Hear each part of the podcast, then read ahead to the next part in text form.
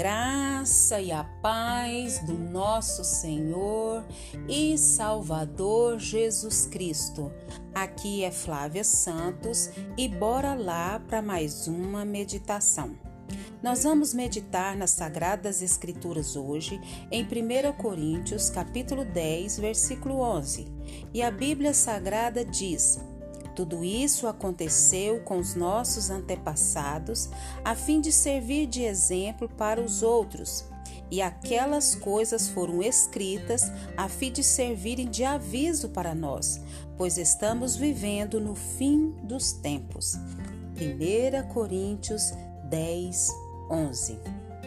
Agradecemos a Deus por mais um dia Agradecemos a Deus por mais uma oportunidade, louvamos a Deus pela chuva que tem caído sobre a terra, agradecemos a Deus pelo pão à nossa mesa, agradecemos a Deus pela, pelo sustento que Ele tem nos dado sustento físico, emocional, espiritual, sustento financeiro.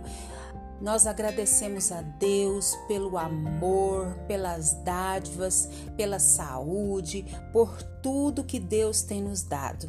Agradecemos a Deus pela sua vida, por tudo que diz respeito a você, aos seus. Agradecemos a Deus por essa riquíssima oportunidade e que o Espírito Santo de Deus continue falando aos nossos corações de todo esse versículo que nós lemos, o que mais me chamou atenção em todo esse versículo que nós lemos foi o finalzinho dele que diz: Estamos vivendo no fim dos tempos. Todo esse versículo ele está querendo dizer: Estamos vivendo no fim dos tempos. Eu não sei se você tem prestado atenção no que tem acontecido não só no nosso Brasil, na nossa nação, mas no mundo. E não sei se você é leitor da Bíblia, estudioso da Bíblia, mas tudo que tem sido, tudo que está registrado na Bíblia tem se cumprido fielmente. E aqui o versículo tem, está dizendo: tudo isso aconteceu com os nossos antepassados. Por que, que tudo isso aconteceu? A fim de servir de exemplo para os outros. E aquelas coisas foram escritas para quê? Para servirem de aviso para nós, pois estamos vivendo no fim dos tempos ter acontecido cada coisa que a gente só pode mesmo estar vivendo o fim dos tempos. E eu li um trechozinho de um livro, e é esse trechinho desse livro que eu quero compartilhar com você que me ouve, e eu quero que você reflita nesse pequeno trecho desse livro e você tire as suas conclusões. O texto, o, o, o, o título, o subtítulo diz assim, ó, o sinal da figueira. O sinal da figueira. O texto diz assim, ó: Certo rei pediu o seu general que lhe provasse que a Bíblia é verdadeira. Este prontamente respondeu: O povo de Israel, majestade, quem estuda a Bíblia e a história, verá que o general está certo. O povo judaico e o Estado de Israel provam que a Bíblia é verdadeira em suas afirmações. Há mais de dois mil anos, as Escrituras predisseram a destruição de Jerusalém, a dispersação do povo e a volta do Estado de Israel. Até mesmo antes de 1948, quem lesse as referências bíblicas sobre a existência de um Estado hebreu nos últimos tempos veria nisso uma prova de que a Bíblia se enganara, pois há milênios não havia mais nação israelita. Nenhuma outra nação deixou de existir e renascer das cinzas.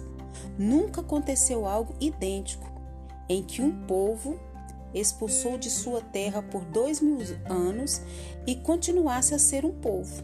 Quem imaginou que no início de um novo século, após a Segunda Guerra Mundial, Israel ressurgiria? Os que creem na Bíblia nunca duvidaram. O Senhor Jesus disse que devemos olhar para Israel. Aprendam a lição que a figueira ensina.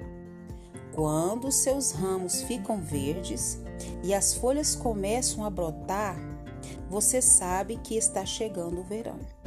Marcos 13, 28 e 29. Lá na Bíblia. A figueira é a árvore símbolo de Israel e ela está verde, em plena flor. O fenômeno de Israel tem um relevante significado. Pelos acontecimentos em Israel, Deus anuncia, em uma linguagem clara e visível, que Jesus em breve voltará. Ele está próximo. Preparemos-nos com toda sinceridade para esse dia, pois será o acontecimento mais importante que temos diante de nós. Esse é o trecho que eu queria ler para você desse livro. E quero que você medite, que você estude, que você pesquise. Uma coisa eu sei: Jesus Cristo de Nazaré está voltando e nós precisamos estar preparados. Nós precisamos estar com as nossas lamparinas cheias de azeite. Nós precisamos estar com as nossas vestes limpas. Nós precisamos estar com a nossa casa espiritual em ordem. Nós precisamos estar com a nossa casa em ordem. Nós não sabemos o dia, nós não sabemos a hora, nós não sabemos de que maneira que nós vamos ser chamados. Uns morrem, uns partem de doenças, outros partem de acidente, outros partem de diversas formas. Nós não sabemos, nós não sabemos a senha. Outros morrem de maneira súbita. Nós não sabemos de infarto fulminante, outros de acidentes assim de maneira trágica.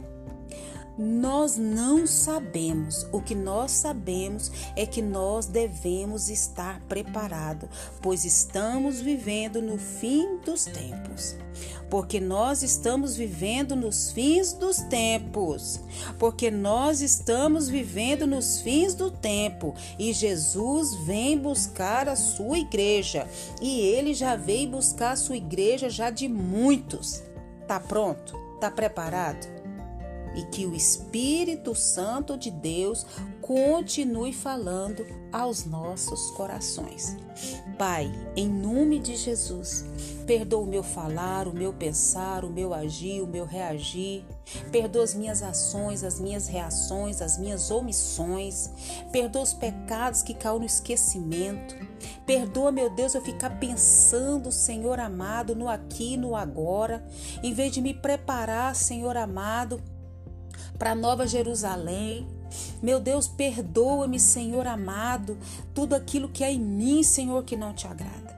Me ajuda a andar nos teus caminhos, me ajuda a fazer a tua vontade, me ajuda, Senhor amado, a fazer, Pai amado, a realizar os teus propósitos, a sonhar os teus sonhos. Pai, quero te agradecer, Pai, por mais uma semana, Pai, que o Senhor já vai me dando, por mais essa semana, Pai, que o Senhor me concedeu. Obrigada pelas bênçãos, pelas dádivas. Obrigado por essa chuva que cai sobre a terra. Obrigada pelo meu nome escrito no livro da vida. Obrigada pela certeza que ao fechar os meus olhos aqui eu vou estar com o Senhor na glória. Obrigada pelo cuidado com a minha vida, com a vida dos meus, dos meus amigos, dos meus irmãos em Cristo, com a minha parentela. Eu não mereço. E nada do que eu possa fazer possa merecer, mas é a graça, a graça e o amor e a misericórdia do Senhor que se renova cada manhã. Deus, continue nos guardando dessa praga do coronavírus e de todas as pragas que estão sobre a terra. Guarda a nossa vida. Guarda os nossos, é o nosso pedido, agradecidos no nome de Jesus. Leia a Bíblia e faça oração se você quiser crescer. Pois quem não ora e a Bíblia não lê, diminuirá, perecerá e não resistirá, e os sinais da vinda do Senhor não perceberá. Um abraço e até a próxima, querendo bom Deus. Fui!